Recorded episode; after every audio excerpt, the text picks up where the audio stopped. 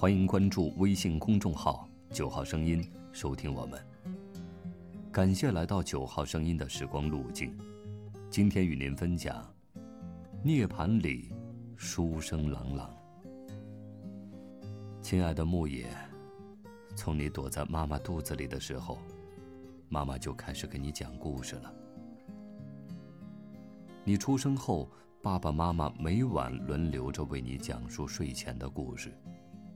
有时时间不早了，怕影响你休息，爸爸妈妈就会说：“今晚睡前故事暂时取消。”可已经习惯睡前故事的你，坐在床边，眼中含着泪，两腿打着秋千，就是不睡。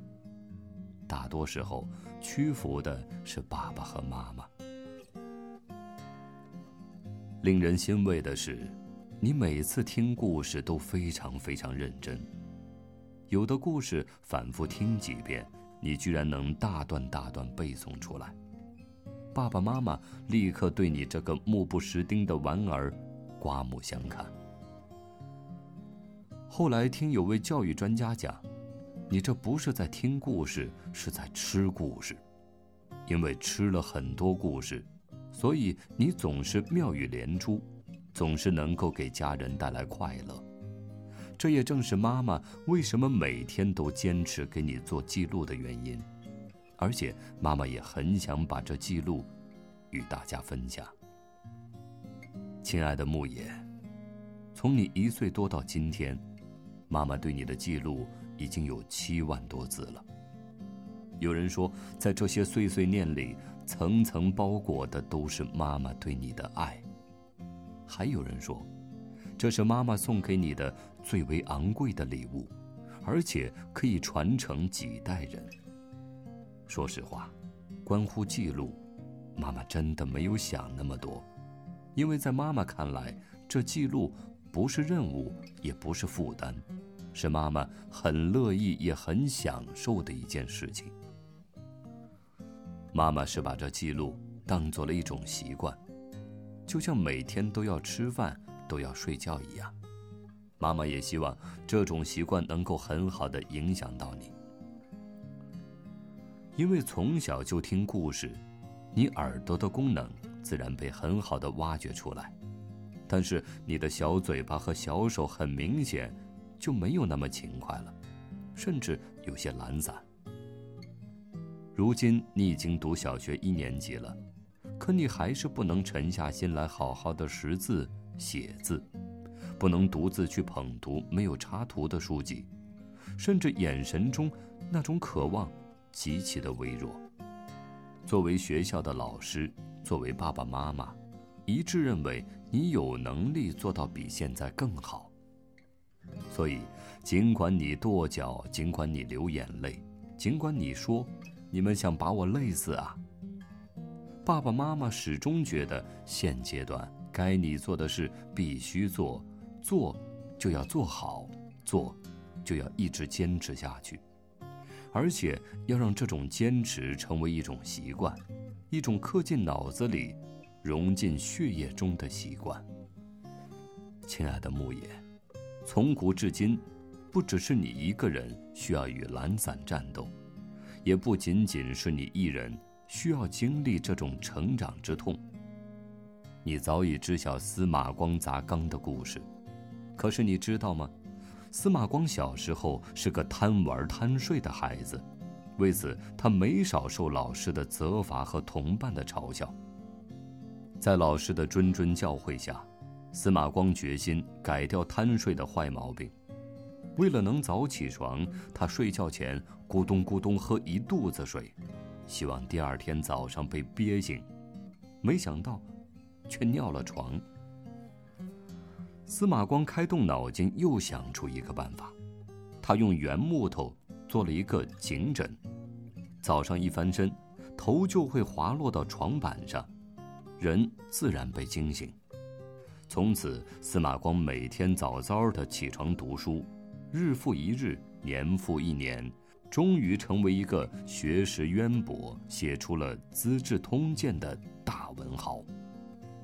讲到早起床，妈妈听说，如果想知道一个家族未来的兴衰，只需看这个家族的后代每天早上是几点起床即可，是闻鸡起舞还是日上三竿。所以，即使是周末，妈妈也想让你尽量早点起床，让你从小养成早睡早起的好习惯。还有一位物理学家，也许你对他有些陌生，他叫爱因斯坦。爱因斯坦三岁时才学会说话。他的父母甚至认为他是个傻子。上学后，有位老师对爱因斯坦的父亲说：“你的孩子将一事无成。”甚至想让他退学。十六岁时，爱因斯坦报考苏黎世大学，又因成绩差而名落孙山。但爱因斯坦没有灰心，他通过勤奋学习，最终成为杰出的物理学奠基人。有一位青年问爱因斯坦是怎样成功的，爱因斯坦写下这样一个公式：A 等于 x 加 y 加 z，A 代表成功，x 代表勤奋学习工作，y 代表好的学习方法，z 代表少说空话。也就是成功等于勤奋学习工作加好的学习方法加少说空话。当然，这样的例子不胜枚举。亲爱的牧野，最近你对我们讲的最多的就是学校老师对你的表扬。今天哪位老师给你盖了几个优字章？哪位老师又向你竖起大拇指？就连你们班的全优同学高寒宇摸一下你的脸，跟你玩耍，你都念了又念，说是因为自己进步了，连高寒宇都跟你玩了。我想。这一切都是因了你的坚持，你每天坚持课前预习、课后复习，你每天坚持做难解的计算小超市，你每天坚持给爸爸妈妈讲一篇拼音版的红色故事。老祖宗总结的很对，对孩子的教育重在言传身教，而且身教重于言传。有位作家兼编剧于一身。普通话讲得很不普通的刘震云叔叔，他曾写过一本书，后来还拍成了电影，就是“一句顶一万句”。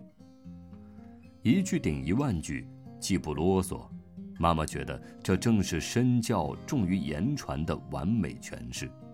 所以，以后送你上学，妈妈只说“祝你快乐”。放学回家，妈妈便问你：“牧野。”今天你过得开心吗，牧野？当你把好好学习，甚至把好好吃饭、好好睡觉、好好玩耍，都当成一种习惯，也许你再也不会太在乎别人对你的表扬了。你看那挺拔参天的大树，你看那一望无际、奔涌向前的河流，他们在乎我们人类对他们的赞美吗？他们只顾一心向上，一路向前。他们也因此而快乐着。今天的九号声音又为你另存了一段时光之旅。晚安。